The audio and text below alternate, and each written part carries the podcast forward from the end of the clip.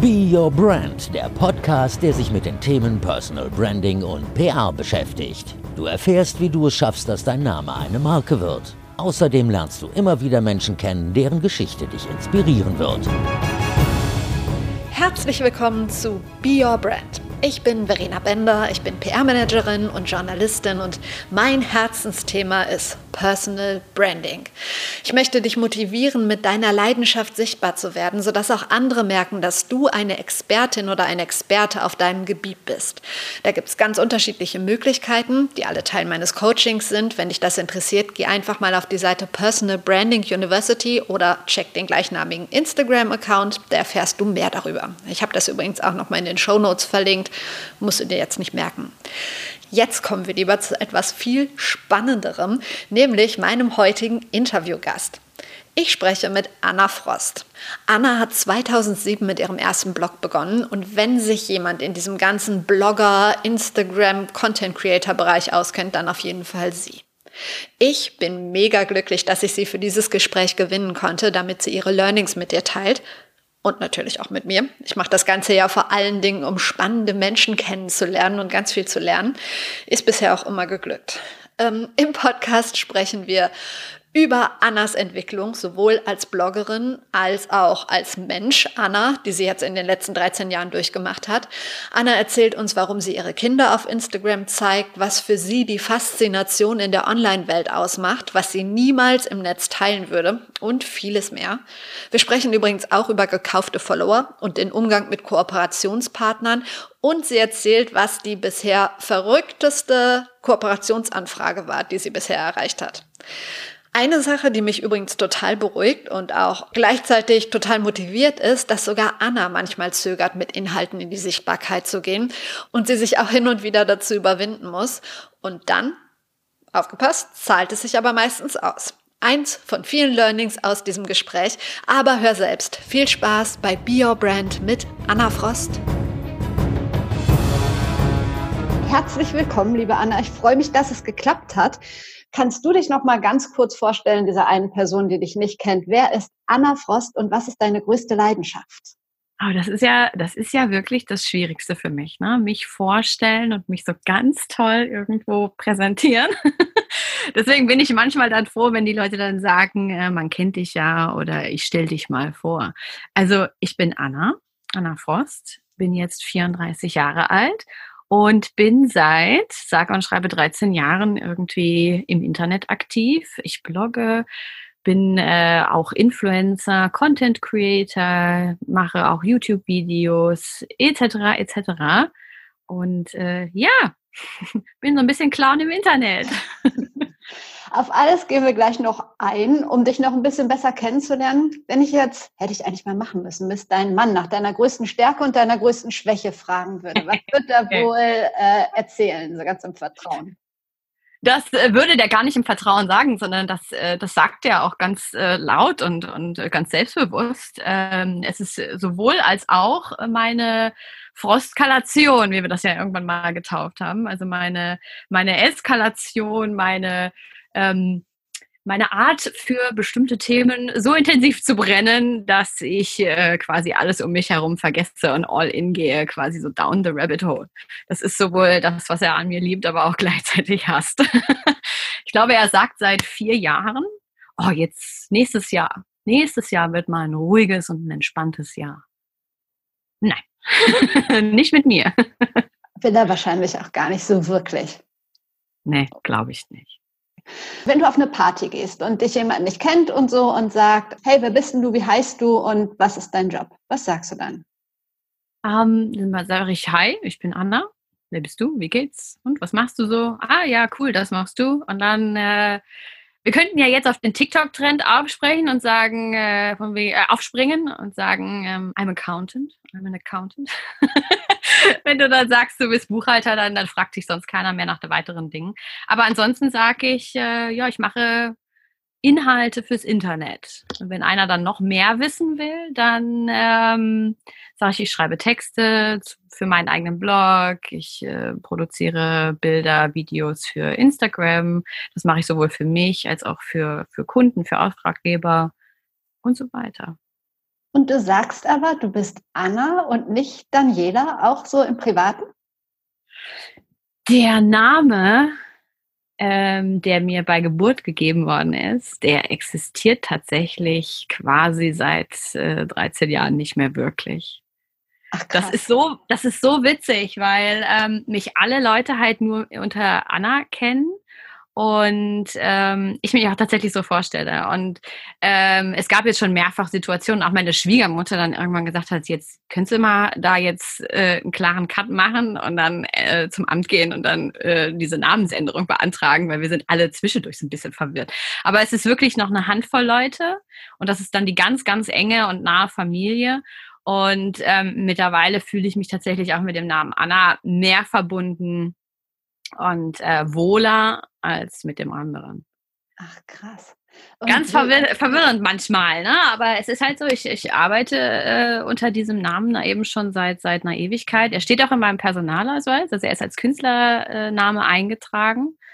Ähm, auch schon eine Weile. Ich unterschreibe halt eben dann, dann äh, Verträge mit diesem Namen und ich bin halt quasi den ganzen Tag eigentlich Anna das ist ja keine Kunstfigur. Es ist ja nicht so wie bei Paris Hilton, ne? dass ich halt irgendwie eine Figur erschaffen habe äh, und dann im Privaten ganz wer anders bin, sondern es ist ja so die, die Person, die man sieht, die man liest, die man, äh, der man zuhört, das bin ja ich.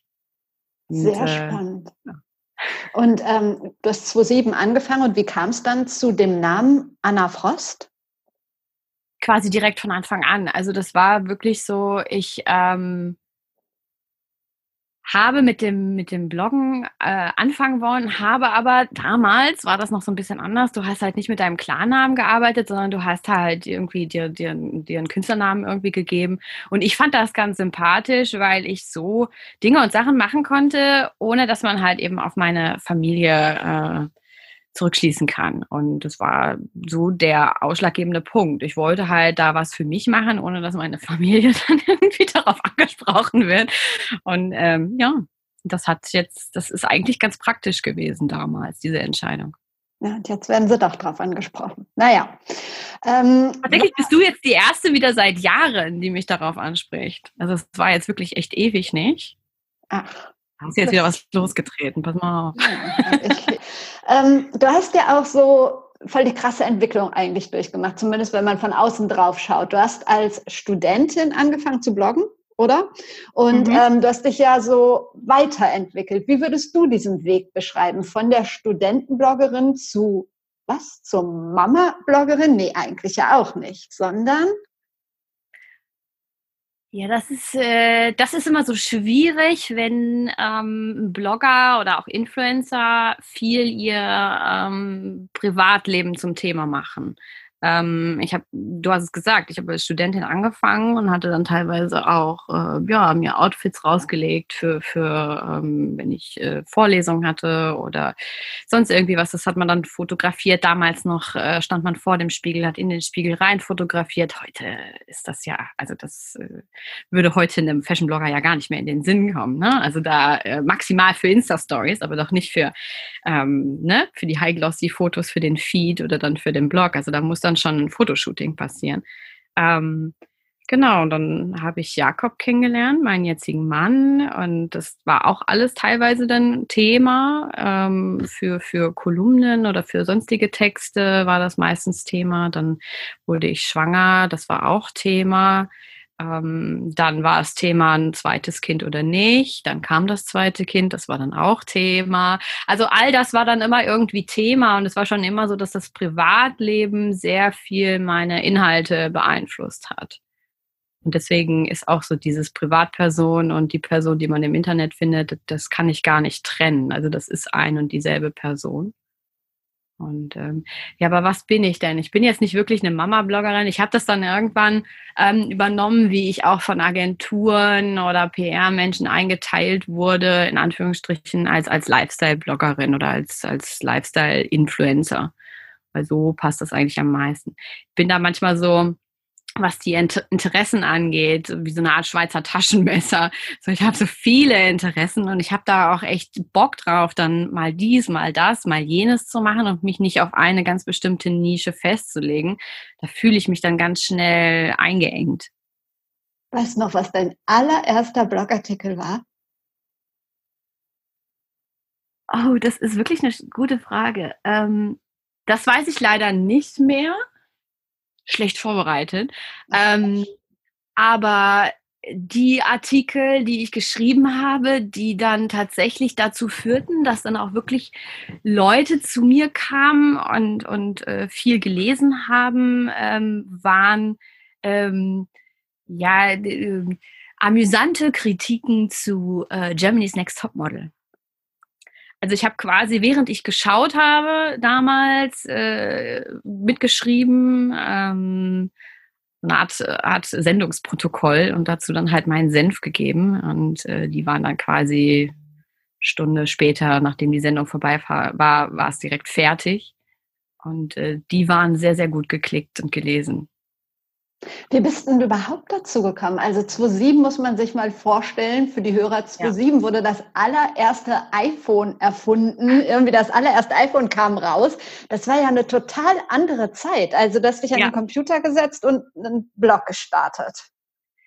Äh, ja, ich habe ähm, damals Blogs gelesen. Da gab es wirklich eine Handvoll Blogs nur. Ähm, und ich glaube auch 2007 hat Lematz gestartet. Ähm, hier der Blog mit äh, Jessie Weiß von, von, von Burda. Ähm, ich glaube, da waren die gerade ganz kurz am Start. Aber es gab noch so, so, so zwei, drei andere deutsche Blogs, äh, hauptsächlich Fashion-Blogs. Ähm, fand ich ganz spannend, fand ich toll und dachte so, boah, cool, das machst du auch. Ich habe nämlich damals ähm, in der Schülerzeitschrift viel geschrieben und fand das dann total spannend, ähm, eine weitere Plattform zu haben, die ähm, ja, auf der ich dann eben meine, meine geistigen Ergüsse irgendwie niederschreiben konnte. Und da war das dann wirklich echt alles Mögliche, was ich dort hingeschrieben habe. So ein bisschen Tagebuch, dann eben diese ähm, Topmodel-Kritiken, diese lustigen und ähm, zwischendurch dann eben auch mal Outfit-Fotos. Findest du Bloggen jetzt, 13 Jahre später, in Zeiten von TikTok, von Instagram, bla, überhaupt noch zeitgemäß? Findest du es gut, so eine eigene Seite zu haben oder würdest du das gar keinem mehr empfehlen? Ah, das sind jetzt zwei verschiedene Fragen. ähm, zeitgemäß, ob ich es noch zeitgemäß finde, ja schon. Ich finde, ähm, dass auch Blogs noch immer ihre Berechtigung haben. Sie sollten auch noch immer da sein, die unterschiedlichen Themen. Vieles lässt sich ähm, ausführlicher in einem Blogpost darstellen als ähm, mit ein paar Zeichen und fünf, sechs Bildern auf Instagram. Ähm, Insta-Story ist nach 24 Stunden wieder weg. Du musst es abspeichern. Ich kriege oft Nachrichten auf Instagram. Ähm, hast du die Story irgendwo abgespeichert? Da waren so viele Informationen. Ich habe mir das aber alles irgendwie nicht merken können. Ich wollte es nochmal nachlesen. Ähm, ein Blogpost ähm, ist dann doch nochmal eine Möglichkeit, wirklich äh, Themen richtig anzugehen und nicht nur an der Oberfläche zu kratzen, sondern richtig in die Tiefe zu gehen, mehr zu erklären. Ähm, und das mache ich tatsächlich sehr gerne, dass wenn ich, wenn ich Themen angehe, dann gehe ich wirklich sehr gerne auch tief und hole gerne aus und du merkst gerade, ich komme auch ins Schwafeln.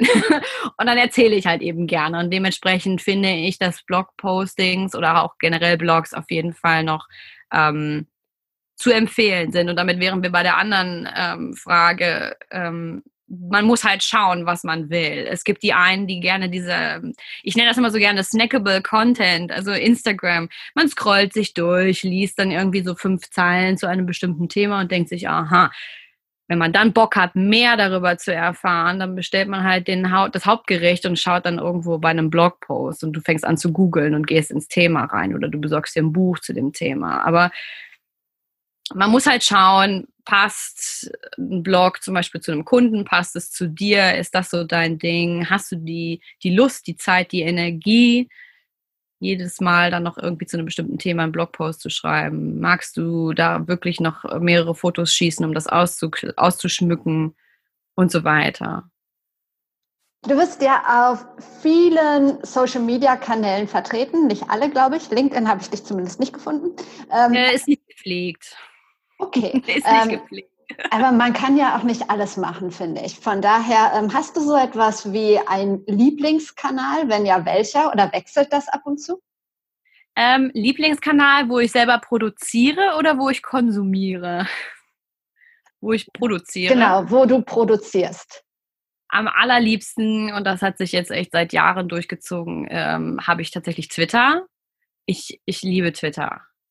Ernsthaft. Auf Twitter ist ähm, so, eine, so eine ganz andere Welt. Ähm, letzten Endes ist es immer so, dass ich sage, du bist ähm, schuld daran, ob dir deine Feeds, egal auf welcher Plattform, gefallen oder eben nicht. Wenn sie dir nicht gefallen, dann abonnierst du eben die falschen Leute, dann hast du die falschen äh, Interessen angegeben und es wird dir eben das Falsche angezeigt. Auch Facebook. Ne? Viele sagen ja, oh, Facebook ist so doof geworden. Naja, dann schau doch mal, dass du anderen Leuten folgst auf Facebook, dass du andere Leute abonnierst. Genauso auf Instagram. Wenn dich da plötzlich äh, die FOMO packt oder du dann irgendwie das Gefühl hast, dich zieht das alles runter, dann deabonniere doch ein paar Leute und folge anderen, die dich vielleicht ein bisschen happier machen. Und auf Twitter habe ich mir so eine richtig schöne Bubble zurechtgelegt. Ich kriege natürlich äh, Nachrichten, Politik und so weiter. Das kriege ich da auch alles mit. Aber Ach, du hast das so schön, du kannst mit den Hashtags so schön suchen. Wenn ich jetzt zum Beispiel ähm, in die Bubble eintauchen möchte zu Animal Crossing, dann gebe ich den passenden Hashtag ein und kann einmal kopfüber in eine komplett andere äh, Blase eintauchen. Oder ähm, wenn ich andere Informationen haben möchte, wenn ich Rudel gucken machen möchte, zum Beispiel zu Topmodel oder äh, andere, andere äh, Live-TV-Shows oder so, dann gehe ich damit rein. Also Twitter ist noch in meinen Augen ähm, so richtig schön aufgeräumt und du kannst dahin gehen, wo du willst. Wie so eine Art Großraumdisco.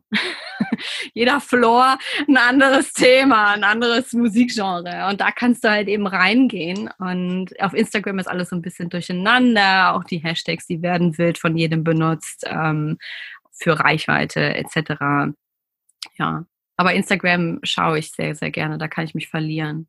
Und TikTok produziere ich weniger bis gar nicht. Ich habe so zwei, drei Videos mal produziert, um es auszuprobieren, aber das ist nicht so, wo ich so meine Plattform sehe, wo ich mich sehe, aber ich konsumiere da sehr gerne. Da verweile ich auch gerne.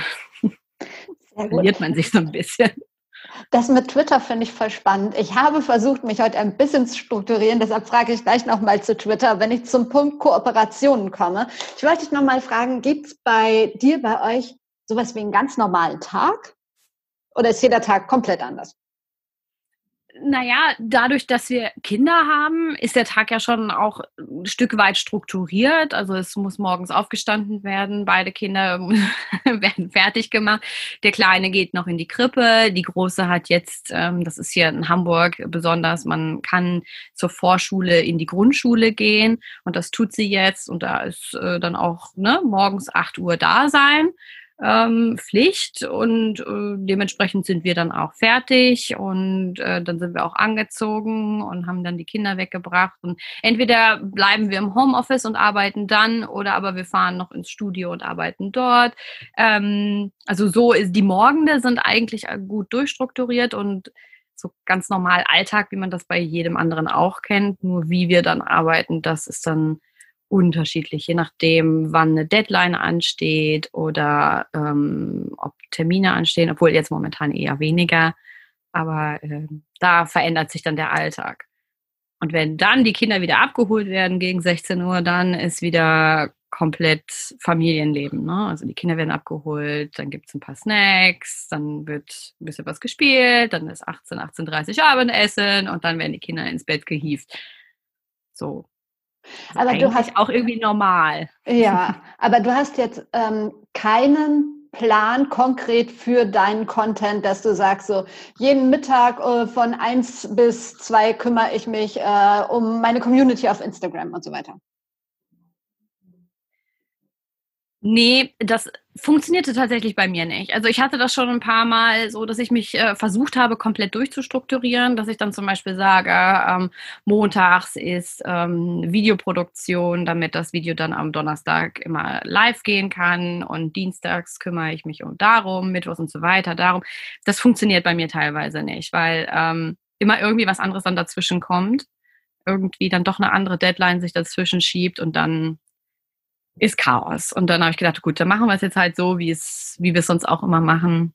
Strukturiertes Chaos. Macht ihr das Ganze zu zweit oder habt ihr noch so ein richtiges Team? Wie muss man sich das vorstellen?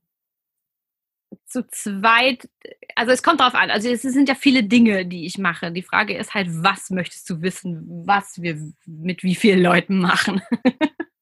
Vielleicht erzählst du noch mal ganz kurz, ähm, nicht, dass ich es in der Anmoderation gar nicht alles habe, ähm, was ihr alles macht. Also natürlich deine Social-Media-Kanäle, klar. Ähm, du hast mhm. gesagt, ihr arbeitet auch für Kunden.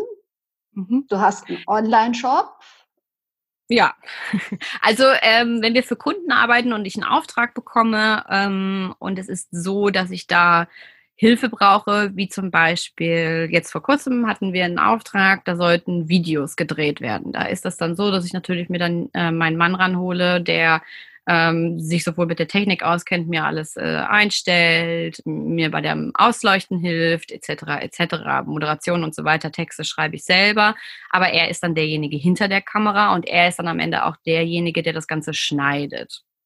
Und er nimmt dann halt auch, wenn dann irgendwie in der Korrekturschleife Wünsche zurückkommen, er nimmt dann halt natürlich auch die Änderungen vor. Das ist dann alles sein Part. Die meisten ähm, die meisten Verhandlungen zu Budget und so weiter, die übernimmt auch er. Ähm, aber ansonsten mache sehr vieles ich, ich alleine. Also die ganzen Kanäle betreuen, das mache ich dann auch alleine. Ähm, Content erstellen. Ich hole mir halt ähm, Leute immer dazu, ähm, wenn ich weiß, okay, das und das und das kann ich nicht so gut oder das, da weiß ich, das kann jemand anders besser, dann hole ich mir halt jemanden daran. Genau, und den Online-Shop, den betreiben wir zusammen. Also da sind wir zusammen dann aktiv. Gibt es was, wo du sagst, das ist im Moment die größte Herausforderung? Das hat jetzt gerade Priorität für uns? Hm, das ist schwierig zu beantworten. Ähm, es ist unterschiedlich. Ähm, manchmal laufen die Dinge sehr, sehr gut und ich muss ähm, nicht ähm, aktiv ganz viel Energie reinstecken, damit es läuft. Also es rollt von alleine und dann gibt es manche Dinge, die müssen ähm, ein bisschen mehr angeschoben werden und da muss ich ein bisschen mehr Energie reinstecken, weil es zwischendurch halt einfach mal zum Stocken kommt. Du hast gesagt, das ganze Community Management machst du alleine. Da stelle ich mir vor, dass das wahnsinnig viel sein muss, allein auf Instagram mit deinen 70.000 Followern und dann bei Twitter und ich weiß, da kommen ja zig Sachen dazu. Wie viel äh, Zeit am Tag brauchst du ungefähr dafür? Das ist schwierig zu sagen. Und ehrlich gesagt bin ich auch froh, dass es nur 70.000 sind und nicht noch, noch mehr, weil dann wäre es noch mehr Arbeit. Also je mehr man halt natürlich dann, dann postet und je mehr man dann auch ähm, zum Beispiel ähm, von sich auch preisgibt oder von sich erzählt und die Community eben auch aktiviert, ähm, umso mehr Feedback bekommt man natürlich. Ich mag das total, mich äh, mit den Leuten auszutauschen. Ich habe mit einigen auch so eine richtige lange Internetbekanntschaft oder Freundschaft auch schon aufgebaut. Das ist, das ist echt toll. Man, man, man kennt so richtig so seine Leute. Das ist so eine Internet-Family. Das ist ganz toll. Und wenn man von denen halt dann natürlich dann was hört, dann ist es auch einfach wunderschön. Ähm, dann gibt es natürlich so ein paar ähm, Trolle, aber eigentlich bei mir eher weniger. Und Instagram hat ja vor einiger Zeit das, das, äh, die Inbox so ein bisschen äh, strukturierter und ähm, das macht es ein bisschen einfacher tatsächlich, dann, dann mit den Leuten zu kommunizieren. Aber ja, ich bin froh, dass es nur 70.000 sind. Also, wenn ich mir jetzt vorstelle, ich hätte irgendwie so 300, 400.000 ähm, Leute da, die mir folgen und dann äh, all die Leute, die dann immer schreiben, ähm, uff, also ich kann nicht genau sagen, wie, wie lange ich da teilweise schreibe. Also es gibt dann mal Tage, da gucke ich nach zwei Stunden auf die Uhr und denke, uff, ich bin noch nicht ganz durch hier mit den Leuten. Ähm, und dann gibt es aber Tage, äh, da geht das alles dann ganz schnell. Es kommt so ein bisschen darauf an, was du für Stories machst zum Beispiel oder was du für Texte hochlädst. Also das ist alles teilweise abhängig davon, was du produzierst. Ich habe noch ein paar Fragen zum Thema Kooperationen. Oh Gott, es ist so laut im Hintergrund. Ich glaube, mein Nachbar bohrt wieder. Hörst du das? Oder geht's vom Ton? Nee, gut, wenn du es nicht. Okay, okay. Ähm, Kooperationen, du hast gesagt, du hast einen Mix an Kanälen und ich kenne das so ein bisschen, weil ich ja auch in der PR arbeite und ähm, oft, was mich total nervt, ist, wenn jemand äh, sagt, wir möchten eine Influencer-Kooperation machen, sprechen eigentlich fast alle immer nur von Instagram und den Zahlen mhm. auf Instagram. Bei dir kriegt man ja den, den kompletten Mix, oder? Ähm, Gibt es Kooperation für die einzelnen Kanäle? Wie handhabt ihr das? Ähm, beides beides. Also es kommt immer darauf an, was der Kunde halt möchte oder beziehungsweise wo ich dann halt feedbacke, ähm, dass ich das da sehen kann. Also das ist auch das, was ich, was ich in Beratungen dann mache, dass ich sage, hey Leute, ihr müsst nicht auf Biegen und Brechen alle irgendwie zu TikTok rennen oder ihr müsst nicht auf Biegen und Brechen versuchen, dieses Produkt jetzt irgendwie in einem äh, Instagram-Video irgendwie bewerben. Schaut, ob das zu euch passt, zu eurem Produkt passt, guckt, wie der, wie der Influencer-Blogger, Content-Creator damit umgeht und und wie er dann halt auch feedbackt, wie seine Community tickt. Das ist nämlich auch nochmal wichtig. Und wenn jetzt natürlich die Anfrage kommt, hey, was sind denn deine ähm, Preise oder wir würden gerne bei dir ein Instagram buchen, ähm, dann bleibt es meistens dann auch bei einem Instagram oder aber wir sagen, hey, wir könnten das noch in einer größeren äh, Sache sehen, zum Beispiel auf dem Blog oder auf dem äh, YouTube-Video gibt aber auch viele, die fragen einfach an, hier kannst du dir das vorstellen, das in irgendeiner Form irgendwo zu promoten? Was, was kannst du dir vorstellen, wo? Und dann geht man ins Gespräch und dann spielt man so ein bisschen Ping-Pong hin und her und schaut, was so am besten funktioniert. Das mag ich eigentlich am liebsten. Also wenn der, wenn der Kunde tatsächlich dann so total offen ist für, für meine, für meine Schnapsideen. Gibt es Kunden, die auch Interesse an Twitter haben? Ich finde ja Twitter auch ein super Kanal und verstehe gar nicht, warum nicht da vielleicht auch mal mehr gemacht wird. Oder interessiert es überhaupt keinen? Doch, doch, doch, das interessiert auch noch einige. Es äh, gab dann eine Zeit lang ähm, Kunden, die wollten dann halt einfach, dass du deine, deine ähm, Links da einfach nochmal postest. So von wegen, hey, habt ihr schon das Bild gesehen auf Instagram? Schaut mal da rein. Aber ähm, es gab auch eine Kampagne, ähm, ja, zum Thema Rudel gucken, ähm, wo dann äh, quasi live mitgetwittert wurde, was ich tatsächlich auch ganz spannend fand. Da gehörte ich nicht zu, aber ähm, die kenne ich, die Kampagne. Fand ich super. Wie, ne, wie sehr nerven dich diese ganzen Accounts mit den Tausenden von Fake-Followern und dass viele Unternehmen es immer noch nicht checken, dass es Fake-Follower sind? Ähm, es gibt natürlich jede Menge Tools, um das zu checken. Ähm, und das tun auch viele Agenturen und auch viele Kunden mittlerweile, dass sie das dann äh, checken, dass da äh, 300.000 Follower gekauft worden sind. Ähm, letzten Endes ähm, schadet das dem Influencer an sich selber, weil er kann dann nicht die Zahlen abliefern, die er versprochen hat. Das sind nicht die Klicks, die denn sich der Kunde erhofft hat. Und dann bleibt es meistens bei einer, einer Zusammenarbeit und danach nicht nochmal. Also glaubst du nicht, dass solche Leute der ganzen Branche und auch dir schaden? Ähm, anfangs dachte ich, oh je, die schaden einem. Ähm, mittlerweile weiß ich aber, dass ich dann auch eigentlich gar nicht mit so Kunden dann zusammenarbeiten möchte, die dann eben mit diesen Leuten zusammenarbeiten, die, die sich quasi die, die Accounts nur mit Fake-Followern zugeschissen haben und die dann auch äh, Likes kaufen und dann alles mit Bots, weil das ist Unfug, weil dann weiß ich ganz genau, die sind nur auf, auf Zahlen aus, da wollen die nur beim Reporting irgendwie sagen, ja, hier guck mal hier, äh, wir haben jetzt hier so einen zweieinhalb Millionen Account und dann fragt der Kunde aber am Ende so, ja, und wie viel habt ihr denn jetzt von dem Produkt verkauft? Oder sind dann alle irgendwie happy? Und dann so, ja, und dann kommen sie alle ins Stottern. Mehr ist dann da nicht. Du hast dann da vielleicht irgendwie, ne, auf dem, auf dem Screenshot hast du da ein paar Zahlen stehen, aber mehr hast du sonst auch nicht. Und das ist dann halt schade und solche Kampagnen gab es und dann gibt es dann auch noch, dann kriegt man das halt tatsächlich auch mit, wenn man dann noch so mal Last Minute noch mit reingeholt wird und dann heißt es so, ja, wir brauchen noch ganz schnell irgendwie hier ein paar Klicks und so kannst du uns, nee, nee Leute, da bin ich dann auch raus. Also da, da muss ich nicht noch äh, mitarbeiten. Ähm, mittlerweile denke ich aber, dass es wirklich viele geschnallt haben. Und ich sehe das auch. Und am Ende setzt sich Qualität durch. Du bist ja, ja sonst wäre ja. ich auch nicht 13 Jahre jetzt hier am Start. Ne? Also ich, klar, 70.000 Follower sind jetzt auch nicht so, so die Menge. Also man könnte jetzt dann auch sagen, boah, eigentlich hättest du jetzt schon längst mehr haben müssen. Und so. Nee, dafür habe ich aber Qualitätsfollower. Die sind alle echt.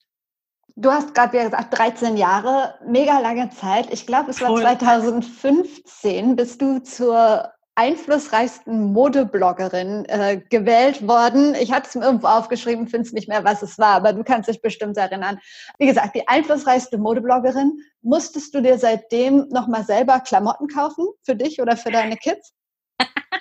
ja, natürlich.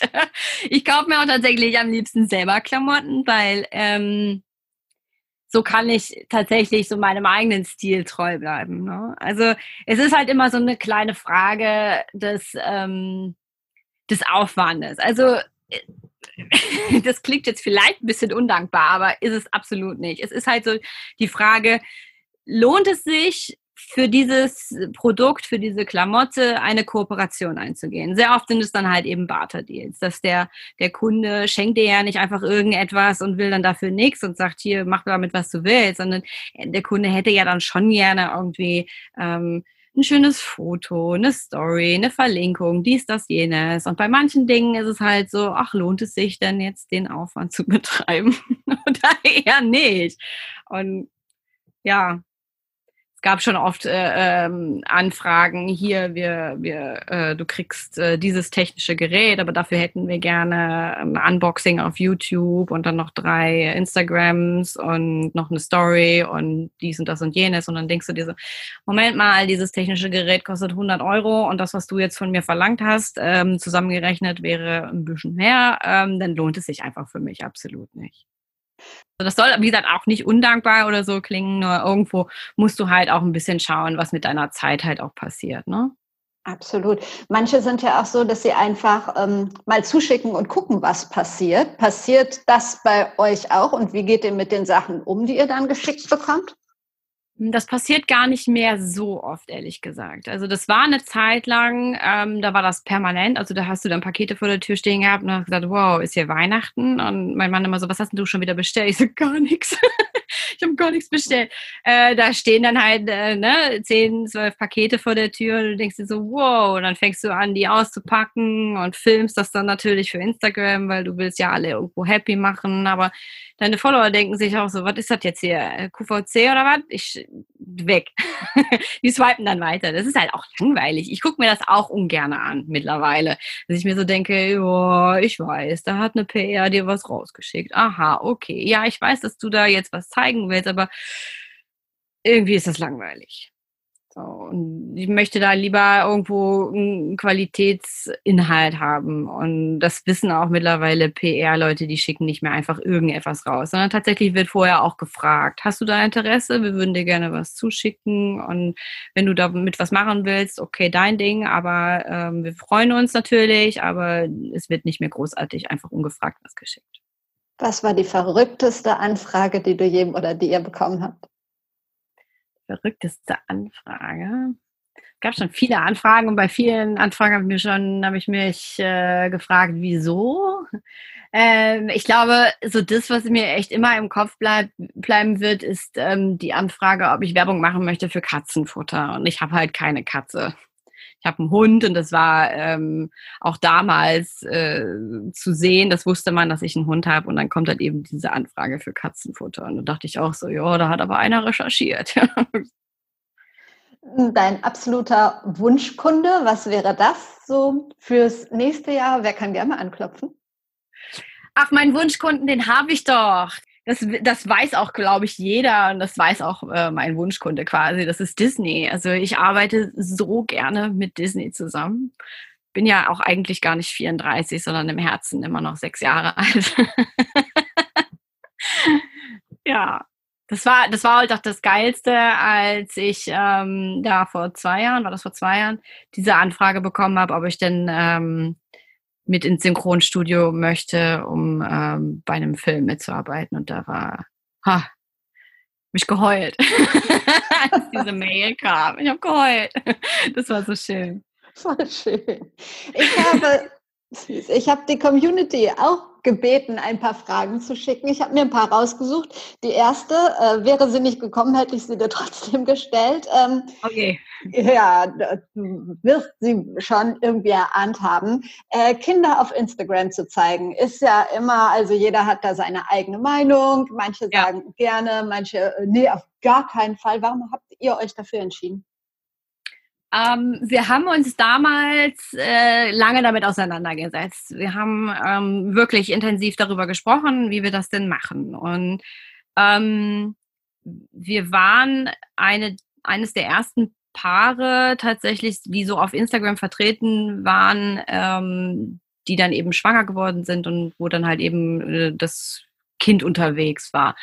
Und das heißt also, es gab noch gar nicht so viele andere Influencer-Blogger, wo man sich da was hätte abgucken können. Es gab natürlich ähm, in der Mama-Community, in der ich halt vorher gar nicht war, gab es natürlich dann ähm, bestimmte Regeln, die sich irgendwie untereinander festgesetzt haben, die man abgesprochen hat. Und ich fand, es gab nur dieses eine und dieses andere Extrem. Das eine Extrem war, ähm, Kinder mit ähm, schwarzen Balken oder Sticker versehen, sobald sie irgendwo im Foto waren, oder halt eben komplett zeigen. Und komplett zeigen war dann auch ähm, ne, mal, mal nackig von hinten und ähm, in teilweise peinlichen Situationen. Mit beidem konnte ich mich nicht anfreunden, weil ein Kind einen Sticker oder auch einen ähm, schwarzen Balken ähm, aufs Gesicht kleben, das hat für mich so was ganz Befremdliches. Also das hat eher was von schlimmen Nachrichten im, im Fernsehen und äh, ja.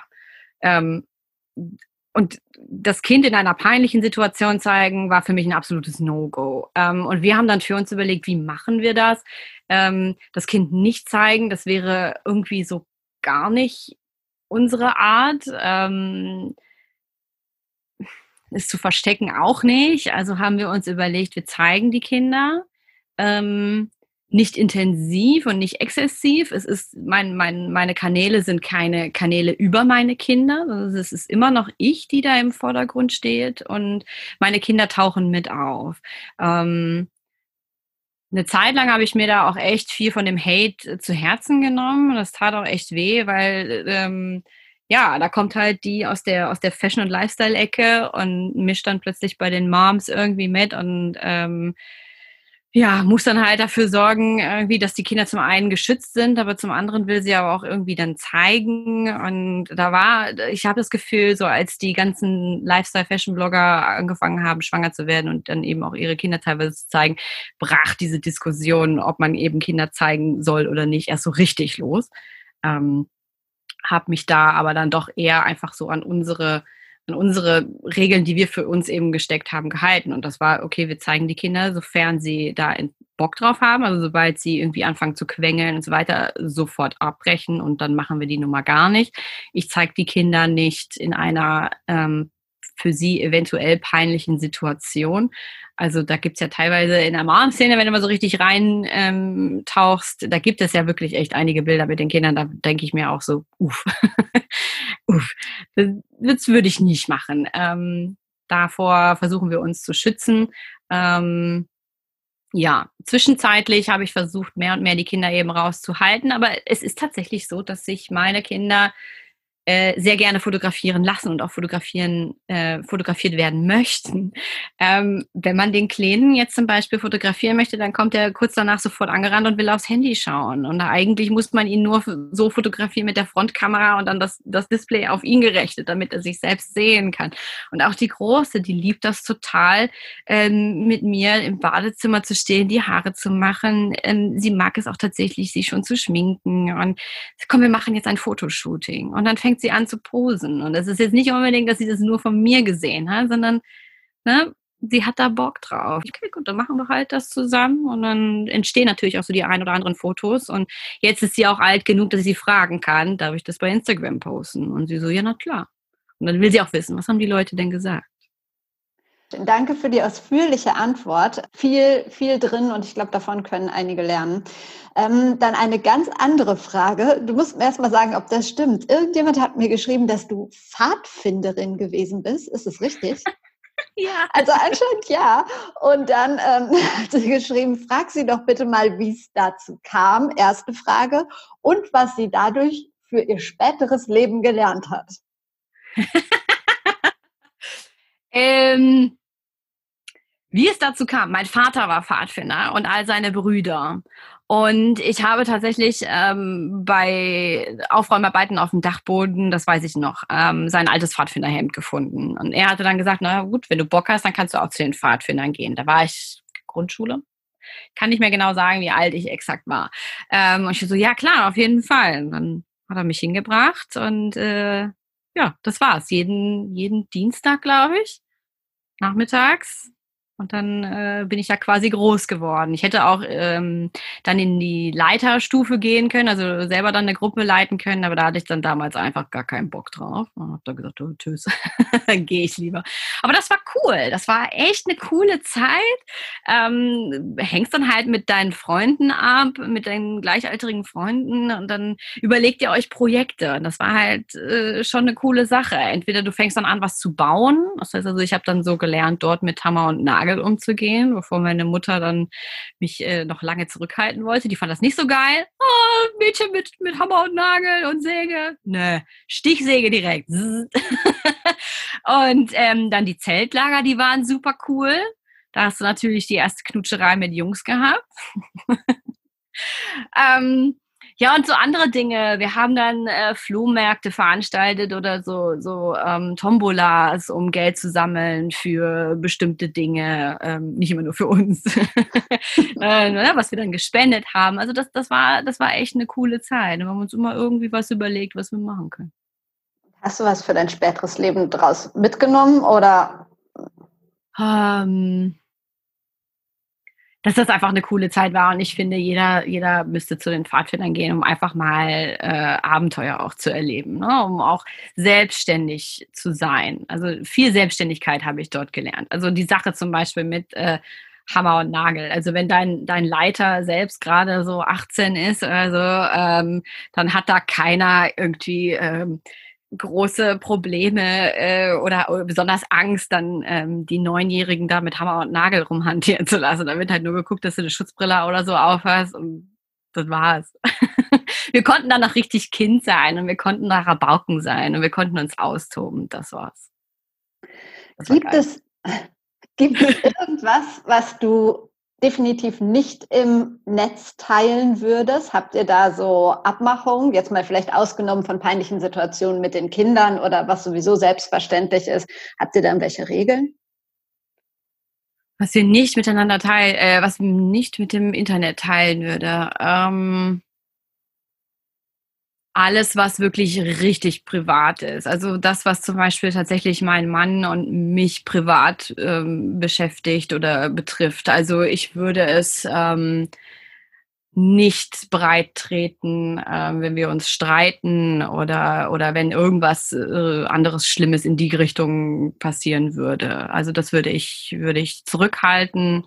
Ähm, würde es vielleicht anreißen und erwähnen, ähm, aber sowas in der Art würde ich, würde ich nicht weiter kommunizieren. Nee. Gab es Gab es schon mal Situationen, wo du nicht so glücklich warst über deine Bekanntheit?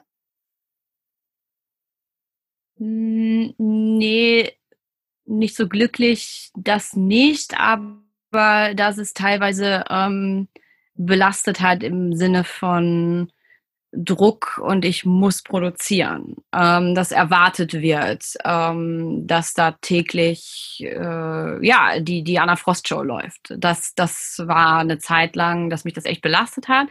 Auch ähm, als wir dann von täglichen Vlogs, also tägliche Videos äh, auf YouTube zu wöchentlich gegangen sind und dann irgendwann echt gemerkt haben, so wir schaffen das einfach gerade nicht.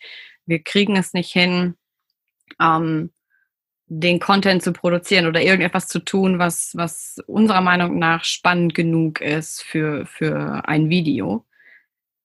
Also das hat bei mir für Druck gesorgt. Und dieser Druck, der hat mich belastet, aber es hat mich jetzt nicht irgendwie ähm, ja, traurig oder, oder wer weiß wie unglücklich gemacht, aber das war belastend. Ich möchte ja mit dem Podcast so ein bisschen Menschen zu motivieren, mit ihrem Thema, mit ihrer Leidenschaft auch rauszugehen, sich einfach mal zu trauen, den Schritt zu machen, weil ich immer das Gefühl habe, es gibt viele Menschen, die so tolle Dinge tun, aber sich nicht trauen, darüber zu sprechen. Ähm, hättest du eine Message für alle die, die sich immer noch nicht trauen? alle, die sich immer noch nicht trauen. Ähm, Testläufe machen. Mach, mach einen Testlauf. Ähm, wenn es jetzt zum Beispiel ist, dass du gerne einen Podcast machen möchtest oder du willst einen Blogartikel oder so schreiben, mach einen Testlauf, nur für dich. Probier das einfach mal aus, mach das Set, äh, stell das Setup auf und äh, mach es einfach mal. Erzähl erstmal niemandem was davon und dann liest du dir das am Ende nochmal durch oder du hörst dir das an oder du schaust dir das Video an oder ähm, was auch immer es ist. Und wenn du dann sagst, jo, das war doch eigentlich gar nicht so doof, dann zeigst du es mal vielleicht deiner besten Freundin oder deinem besten Kumpel. Und wenn der dann sagt, das ist doch super, hau es raus, dann Augen zu und raus. das mache ich häufig tatsächlich, wenn ich mich ähm, mit, mit irgendetwas nicht so richtig traue. Dann mache ich einen kleinen Testlauf. Und dann gucke ich mal. Und dann schlafe ich dann nochmal ein, zwei Nächte drüber und dann mache ich den hier. So, Augen zu und raus. Würde ja jetzt bei dir auch keiner denken, dass das nach so vielen Jahren immer noch Situationen gibt, wo du denkst, oh, ich weiß nicht. Doch, doch, doch, doch, ganz viel. Vor allem, wenn ich ähm, quasi die Hose runterlasse. Also wenn ich ähm, über tief sitzende Emotionen oder Gedanken oder sowas schreibe, dann ist es wirklich so, boah, nee, das kann ich so nicht raushauen. Als ich damals offen zugegeben habe, dass ähm, mich, äh, ja, dass ich keine glückliche Schwangere bin, also weil ich so viele Wehwehchen habe, weil ich mit der Hypermesis zu kämpfen habe und nur mich übergeben habe und nur gelitten habe und so viel mit dem Kreislauf und eigentlich irgendwie gar nicht großartig aufrecht stehen konnte und alles irgendwie doof fand. Als ich das dann plötzlich dann rausgehauen habe, nachdem ich da wirklich echt lange drüber geschlafen habe, kam so viel Feedback, also quasi ein Sturm der Liebe kam zurück und das hat mich so umgehauen. Und auch heute noch sind diese Artikel, die ich in meiner ersten Schwangerschaft geschrieben habe, wo ich geschrieben habe, Leute, mir geht's dreckig und ich bin ehrlich gesagt froh, dass dieser Zustand nur äh, 40 Wochen dauert, plus minus, ähm, und diese ganze Schwangerschaft endlich ist und ich dann mein Kind in der Hand halten darf, ähm, das sind die meistgeklickten Artikel die Artikel, wo ich äh, auch teilweise mir dann echt ein bisschen Mut antrinken musste mit ein, zwei, drei Glas Wein ähm, und dann über, über ja, tiefe Emotionen und tiefe Gedanken geschrieben habe, das sind auch mitunter dann Top-Klicks. Um jetzt einem Shitstorm vorzubeugen, das waren aber nicht Oha. die Artikel mit der Schwangerschaft, ne? Ach so, nein, nein, nein, nein, nein, um Gottes Willen. Nicht in der Schwangerschaft trinken, nicht rauchen, gar nichts, bitte. Bitte eigentlich okay. nur einwickeln und ins Bett legen. nein, nein, nein. Also äh, Emotionen äh, zu was auch immer, Freundschaft oder auch zu Selbstliebe tatsächlich. Also ähm, das ist einer, den ich ähm, vor gar nicht so langer Zeit geschrieben habe, dass alle immer auf Instagram auch sagen, hier, du musst dich unbedingt selbst lieben und so. Und das, dazu habe ich auch viele, viele Postings gemacht, aber letzten Endes struggle ich da auch total mit. Und kann ich nicht einfach sagen, ich finde mich heute mal nicht so ganz so geil. Ja, kann man. Ja, finde ich auch gut, dass du das so, so offen teilst und das motiviert bestimmt auch nochmal einige. Ähm, du bist natürlich äh, ein Vorzeigebeispiel dafür, wie es funktionieren kann. Wer würde dir denn noch einfallen, wer aus deiner Sicht den Schritt in die Sichtbarkeit gut gemacht hat? Also was gefällt dir persönlich? Welche Person? Wo kann man sich noch was abschauen? Oh, das ist, das ist unterschiedlich. Du meinst sowas wie so eine Art Role Model wahrscheinlich? Mhm. So in die Richtung? Mhm. Das, ist, ähm, das ist sehr schwierig, weil es gibt meiner Meinung nach nicht diese eine Person, wo man sich quasi 100% alles abschauen kann. Also es gibt bei mir dann eher so Leute, da schaue ich mir ab, ähm, uh, die ist total selbstbewusst. Das, das, das möchte ich auch unbedingt so sein. Oder, boah, ähm, die hat einen tollen Schreibstil. Ich lese das so gerne. Das kopiere ich jetzt nicht, aber, aber ich schaue mir vielleicht so die ein oder andere Mechanik bei ihr ab. Oder ähm, dieses Paar ist, ist äh, ein tolles Team und, und wie die beiden zusammen ihre Kinder erziehen, das finde ich klasse. Da, da schaue ich mir ein bisschen was von der Coolness vielleicht ab. Also ich, ich schaue eher auf, auf einzelne Dinge, die ich bei anderen ähm, bemerke, die mir auffallen. Und da gucke ich dann, dass ich mir da vielleicht eine Scheibe abschneide und das für mich dann irgendwie umsetze. Und wenn ich jetzt sage, unter dem äh, Stichwort Personal Branding, ähm, gibt es für dich eine, eine Person, auf die das, ähm, ja, dieser Begriff zutrifft für dich? Wer ist für dich eine Personal Brand? Nicht quasi jeder, der sich im Internet selbst vertritt und irgendwo Content produziert, eine eigene Brand für sich selbst, eine Personal Brand? Grundsätzlich ja, das stimmt. Ja, dann. Ja, schön. dann kann jeder. Sehr gut. Dann habe ich nur noch zwei Abschlussfragen. Zum einen, welchen Menschen oder am liebsten zwei würdest du mir empfehlen, äh, den spannenden Weg haben, die ich mal interviewen könnte?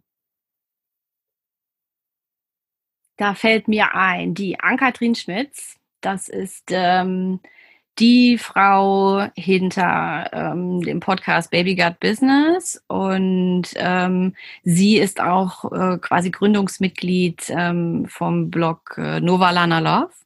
Die ist klasse, die solltest du äh, unbedingt mal zu allem Möglichen aus dem Internet befragen.